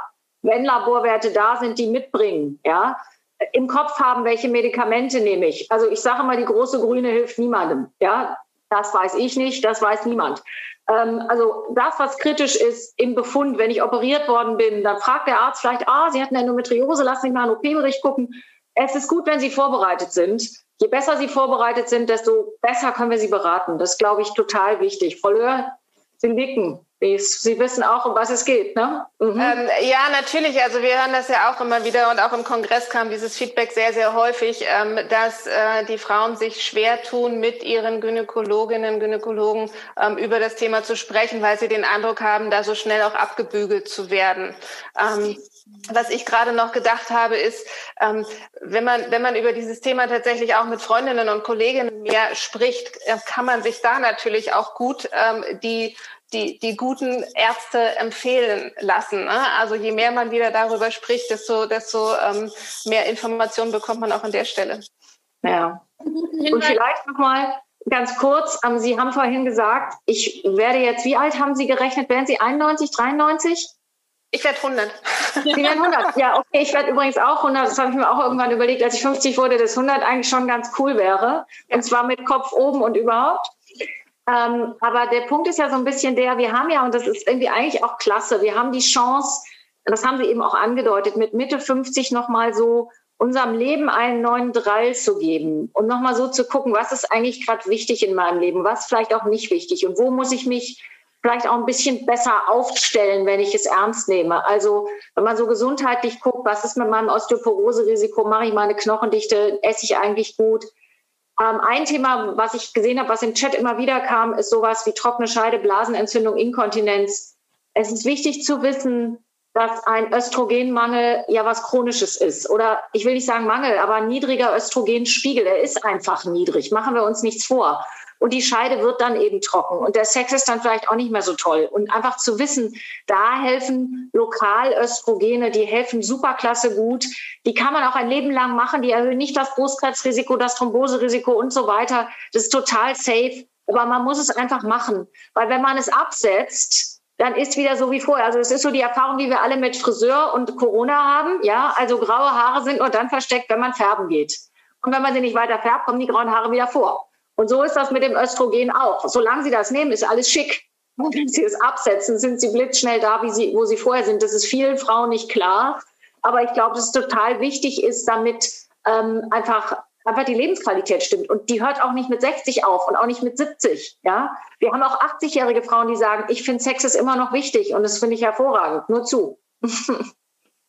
Ja, ich glaube, da äh, kann, kann man wirklich, äh, und das ist ja auch ein Grund, warum wir das heute machen, einfach an dem Frauenbild auch arbeiten, mhm. wir noch alle haben, weil wir werden alle älter und genau. äh, toll, wenn wir alle 96 werden. Äh, wir sitzen dann wieder zusammen hier, dann wahrscheinlich irgendwie in einem 3D-Call, aber äh, dann äh, wie schön, wenn wir es genießen können und da eben wirklich eine schöne Perspektive drauf finden. Es kommen jetzt hier so ein paar Fragen auch noch rein. Ich habe eine, da wird gefragt, was ist mit Jamswurzel und Mönchpfeffer?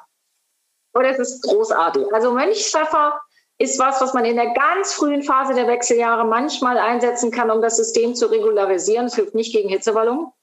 Und die Jamswurzel ist überhaupt das Großartigste. Also man muss wissen, die Jamswurzel, aus der Jamswurzel ähm, werden ganz, ganz viele Steroide hergestellt. Also die Pharmaindustrie stellt ihre Hormone ganz häufig aus Grundstoffen aus der Natur her. Die Vollsynthese ist viel zu aufwendig und unheimlich teuer. Da kann man sich doch wunderbar den Grundstoffen aus der Natur bedienen. Insofern, wenn Sie jetzt Östradiol verschrieben bekommen, dann ist das insofern bioidentisch, weil es sieht exakt genau so aus wie das Östradiol, was Ihr Körper selber bildet. Und das gilt auch genauso fürs Progesteron. So. Das heißt, die Jamswurzel ist so eine Art Vorstufe, aus der man im Rahmen von chemischen Prozessen Hormone bauen kann. Aber, und jetzt kommt der Knackpunkt. Das können Sie nicht das kann Ihr Körper nicht. Wir haben nicht die enzymatische Ausstattung, um aus der Jamswurzel zum Beispiel Progesteron herzustellen. Das können Sie nur chemisch. Ich hatte mal die große Ehre, mit Herrn Professor Gerassi, dem Erfinder der Pille, zu Abend zu essen. Das war ein wirklich ausgesprochen spannendes Ereignis. Ich habe den mehrfach in meinem Leben getroffen, wirklich ein sehr spannender, äh, hochinteressanter Mann. Und ähm, ich habe ihn dann genau nach dieser Sache gefragt. Ich habe ihm gesagt, sagen Sie mal, da gibt es die Frauen, die sagen, sie können auf einer Jamswurzel rumkauen und alles wird toll ich fasse das jetzt so ein bisschen flapsig zusammen. Dann ist er völlig außer sich gewesen, hat gesagt, das ist ja völliger Unfug. Er riss sich also eine, eine, eine Serviette vom Nachbartisch und begann wild Strukturformeln darauf zu malen, um uns zu erklären, wie das jetzt funktioniert mit der Synthese, ja? Um uns klar zu machen, dass das überhaupt nicht funktioniert. Und das, wenn man also Jamswurzel essen möchte, kann man das gerne machen. Aber man wird daraus keine Progesteron bekommen. Das kann der Körper nicht. Also man könnte auch sagen, Placebo Forte hilft auch. Also sagen wir mal so, ich will nicht sagen, es gibt wird sicher Frauen geben, die sagen, wir haben super Erfahrung damit. Das ist eben auch der Placebo-Effekt, dass dabei ein wirksames Steroid entsteht, was dem entspricht, was wir mit einer echten Hormontherapie geben können. Den Effekt kann man nicht erwarten. Der ist nicht zu erwarten. Das funktioniert einfach nicht. Ist jetzt vielleicht ein bisschen traurig für manche, aber leider ist es so. Ja, wie Sie sagen, Placebo forte. Wenn es funktioniert, ist ja. Ähm, wenn solange es denn nicht schadet, ich wollte gerade sagen, solange es nicht schadet und alles, was hilft und einen besser fühlen lässt äh, ähm, und nicht schadet, wie Sie sagen, ist ja, ist ja erstmal äh, gut. Ich habe ja eine Frage noch, das fand ich ganz, ähm, ganz interessant. Hups, jetzt, doch, hier ist sie. Was ist die Situation mit den Wechseljahren bei Frauen, die keine Gebärmutter mehr haben, aber noch Eierstöcke? Ja, also die haben einfach nur keine Blutung mehr. Der Rest ist in den allermeisten Fällen normal, mhm. ähm, verläuft normal. Es gibt Frauen, die ein bisschen früher in die Wechseljahre kommen infolge dieses Eingriffs. Die haben aber erstmal genau das gleiche Problem. Die haben aber das große Glück, dass sie, wenn sie sich für eine Hormontherapie entscheiden, nur ein Östrogen brauchen. In der Regel. In seltenen Fällen brauchen wir ein Gelbkörperhormon dazu, meistens nicht. Warum ist es so toll? Weil eine Östrogentherapie alleine das Brustkrebsrisiko wenn überhaupt, nur geringfügig erhöht. Jedenfalls nach allen Studien, die wir sehr haben, sehr viel weniger als die Kombitherapie. Und dabei kann man sich noch merken, dass die Kombitherapie, wenn man sie ähm, zyklisch gibt, also quasi mit Blutung, ich nehme immer mein Östrogen und dann nehme ich wie früher in der zweiten Zyklushälfte den Gelbkörperhormon dazu. Damit habe ich natürlich den unschönen Nebeneffekt, dass ich in der Regel noch blute. Das wollen viele Frauen nicht. Das ist aber vom Brustkrebsrisikoprofil etwas günstiger, als wenn ich das durchgehend mache. Aber in der Beratung erlebe ich immer wieder, dass die Frauen dann sagen, also darauf habe ich jetzt keine Lust mehr. Ich habe jetzt jahrelang nicht geblutet, also jetzt fange ich damit auch nicht mehr an. So, ja. Und man muss dann eben einfach sagen, also grundsätzlich alles wie immer. So, was man vielleicht noch sagen kann, ist, dass Frauen, die keine Eierstöcke mehr haben, dass die eigentlich die sind einfach noch ein bisschen schlechter dran als Frauen, die normal in die Wechseljahre kommen, weil denen ein Hormon fehlt. Die Eierstöcke bilden Testosteron. Frauen haben auch männliche Hormone. Und die sind auch gut für Frauen und wichtig. Und wenn man den Frauen die Eierstöcke klaut, ich sage das jetzt mal so flapsig, operiert, warum auch immer, dann kann sich das ganz doof auswirken. Das kann auch sexuelle Probleme nach sich ziehen. Und da muss man eben überlegen, wie mache ich die Therapie sonst noch? Ja, da hat sich viel verändert in den letzten Jahren. Wir wissen heute viel mehr als früher. Aber wir sind grundsätzlich, also man macht es heute einfach nicht mehr so, dass wenn man die Gebärmutter rausnimmt, man so sagt, ach ne, Frau, die Eierstöcke brauchen Sie doch jetzt gar nicht mehr. Die nehmen wir schnell mal mit. Das macht man nicht mehr. Man lässt die drin, weil man eben weiß, die haben eine Aufgabe. Und wenn man Frauen frühzeitig die Eierstöcke entfernt, dann leiden die oft sehr, sehr stark unter Wechseljahrsbeschwerden, die auch zum Teil echt schlecht therapierbar sind. Wir finden eigentlich fast immer eine Lösung, aber das kann schon manchmal echt schwierig sein. Das heißt, bitte nicht einfach ohne Not Eierstöcke entfernen, wenn Sie eine genetische Vorbelastung haben. Klar, dann äh, steht das durchaus zur Diskussion. Aber es ist eine völlig andere Situation. Mhm. Okay. Wir hatten gerade das Thema, äh, eine Leserin schrieb und Camilla äh, las das so schön vor, lasst uns mal die Männer nicht äh, vergessen in ihren, mhm. ihren Hormonen. Ähm, wie, wie war das so schön in ihren Hormonschwankungen? Wie, wie ist denn das überhaupt einzuordnen? Ja, also an dem Punkt haben Männer Glück. Die haben keine Wechseljahre im klassischen Sinne. Also für uns ist ja so die Zäsur, dass am Ende der Eierstock ausgebrannt ist und der Ort, an dem Hormone gebildet werden, nicht mehr existent ist, jedenfalls nicht mehr funktioniert. Da sind da vielleicht noch tausend Follikel, aber die tun es irgendwie nicht mehr. So, ähm, und bei Männern ist es so, dass die Spermien immer weiter nachgebildet werden und die können ja auch noch im hohen Lebensalter Kinder zeugen, kein Geheimnis. Und die haben auch ein ganzes Leben lang Testosteron. Der Spiegel fällt ganz, ganz, ganz, ganz, ganz, ganz langsam ab. Beim einen mehr, beim anderen weniger. Und es kann natürlich auch im Einzelfall Probleme machen, aber es ist keinesfalls so, dass es irgendwie sowas ist, mhm. ja, sondern es ist eben ein ganz langsamer Prozess, der über einen langen Zeitraum sich hinzieht. Ähm, ich würde sagen, Frauen haben aber durch die Zäsur vielleicht auch manchmal einen Vorteil. Das geht auch nochmal ganz klar in, in die Richtung, was Frau Löhr, was Sie eben gesagt haben, nämlich die, dieses Gefühl von, ich erlebe jetzt was, das beeinflusst mich und es bringt mich dazu, darüber nachzudenken, was ich gerade tue. Männer haben das nicht. Das heißt, die arbeiten einfach stumpf weiter und dann kriegen sie irgendwann einen Herzinfarkt und sind völlig überrascht, wie jetzt? Ich bin krank, ich passt ja auch gar nicht zu meinem Selbstbild. Also ich meine, ich verallgemeiner jetzt und vielleicht wird man mir sagen, ich sei männerfeindlich, bin ich ganz sicher nicht. Ähm, aber die Erfahrung zeigt einfach, dass wir auch als Frauenärzte, also wo geht ein Mann hin? Der hat keinen Arzt seines Vertrauens. Wir haben ganz lange Beziehungen. Wir begleiten die Frauen zur Verhütung, in der Schwangerschaft, in der Zeit danach. Mit, sie kommen regelmäßig zur Krebsvorsorge zu uns. Ich habe zu ganz vielen meiner Patientinnen tolle Verhältnisse, wo ich immer denke, ach, was sind das für viele tolle Frauen. Da freue ich mich, wenn ich die sehe. Ich kenne die seit vielen Jahren, das ist total klasse. Und das ist eine super Chance, gemeinsam so zu gucken, was können wir verbessern. Männer haben das nicht. Männer gehen nicht zum Arzt, ähm, aber wir haben das. Ja, ich habe meine Gynäkologin, wo ich hingehe. Aber ich gehe zur Krebsvorsorge, ist total wichtig, würde ich auch nochmal an der Stelle sagen. Bitte, bitte gehen Sie zur Vorsorge. Es ist so wichtig. Kleine Tumoren sind von der Prognose gut. Jede achte Frau in Deutschland bekommt Brustkrebs. Bitte das Thema ernst nehmen. Bitte zur Vorsorge gehen. Aber Männer haben das nicht. Da ist keiner, der sagt, komm, lass uns reden, wie es dir geht. So. Da sind Männer echt im Nachteil. Ich finde das so schön, dass wir hier so viele positive äh, Perspektive zum Schluss nochmal ähm, noch äh, kriegen, weil das ist wirklich was, äh, wie wir auch im Vorgespräch hatten, äh, Frau Dr. Schwenkhagen, es ist eine Phase des Abschieds, ja, aber es ist eben ein Abschied, heißt ja auch immer Neubeginn und heißt ja auch immer genau. Perspektive und heißt es ja auch. Es ist nicht alles vorbei.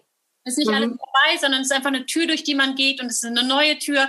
Aber wir Frauen sind es ja gewohnt, die die Kinder bekommen haben, sind auch mal durch eine Tür gegangen, von der sie keine Ahnung hatten, durch welche Tür sie da gehen. Ähm, und irgendwann geht halt die nächste Tür auf und äh, da was Positives zu finden und da äh, gut drauf einzugehen. Also ich glaube, wir haben hier so wahnsinnig viele äh, schöne Perspektiven und vor allen Dingen wichtige Fakten äh, bekommen. Ähm, Lesetipp bei einem Women on Fire ist hier noch ein Lesetipp ist hier noch reingekommen. Äh, alles über die fabelhaften Wechseljahre von Sheila Delis.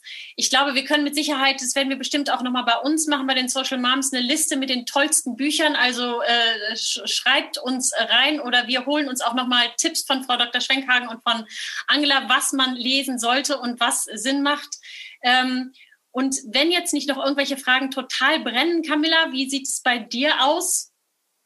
Es, es sind immer noch so viele Fragen, die wir versuchen, vielleicht auch im Nachgang noch mal so ein bisschen aufzuarbeiten, ja, genau. ähm, weil die sehr, sehr ähm, spezifisch sind. Zwei sehr allgemeine, was wirklich noch gefragt wurde: Was hilft gegen Hitzewallung und was hilft gegen Schlafstörungen?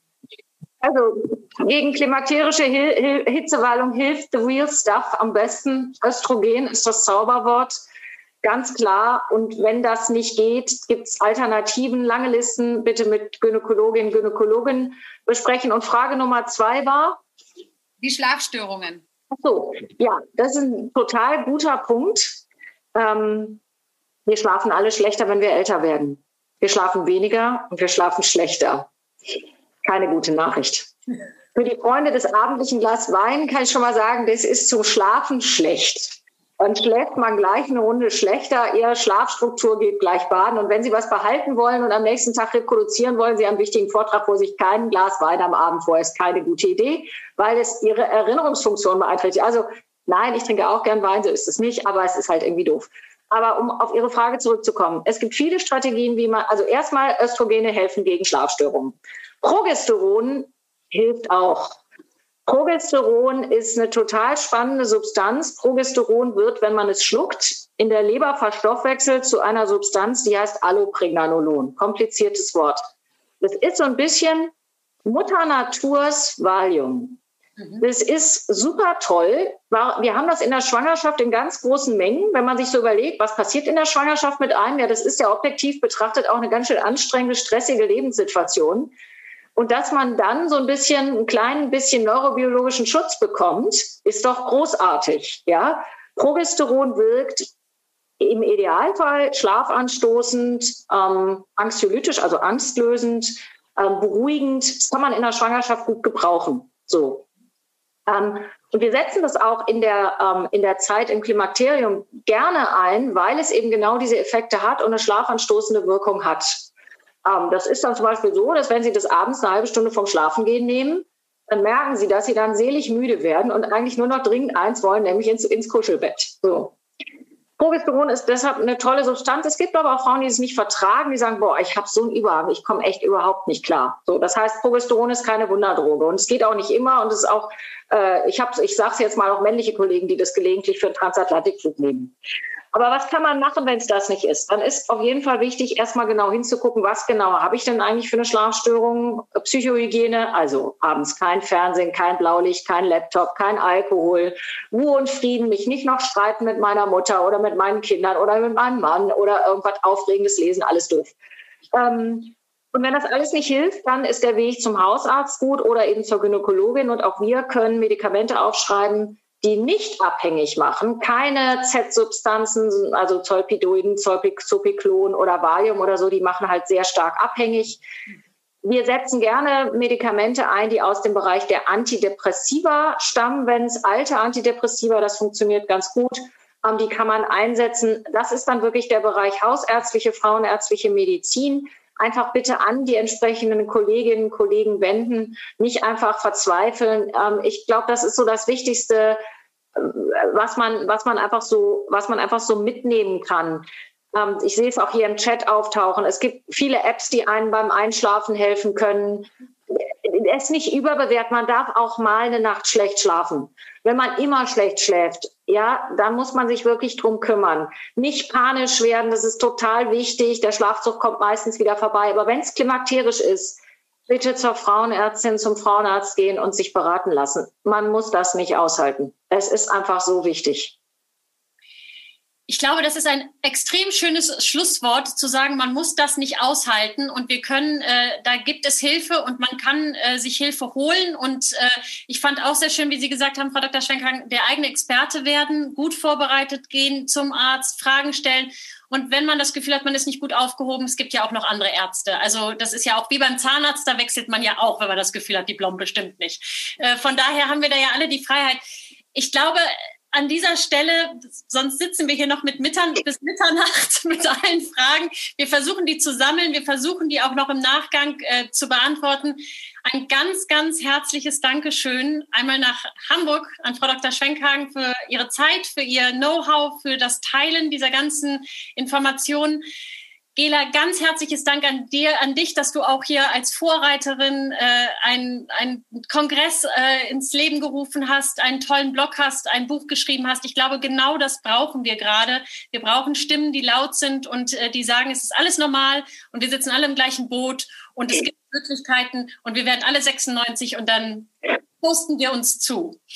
Äh, in diesem Sinne, ganz, ganz herzlichen Dank für, von uns mit Sicherheit auch von Seiten der für Sie, sage ich jetzt mal einfach, Annette äh, ist die ganze Zeit auch mit dabei und hört zu. Und wir hoffen, dass ihr alle ähm, ganz viel mitgenommen habt. Und äh, wir merken und wir hören euch, dass dieses Thema eins ist, das äh, gehört und besprochen werden wollen. Und das wird mit Sicherheit nicht unser letzte, das letzte Mal sein, dass wir das besprechen.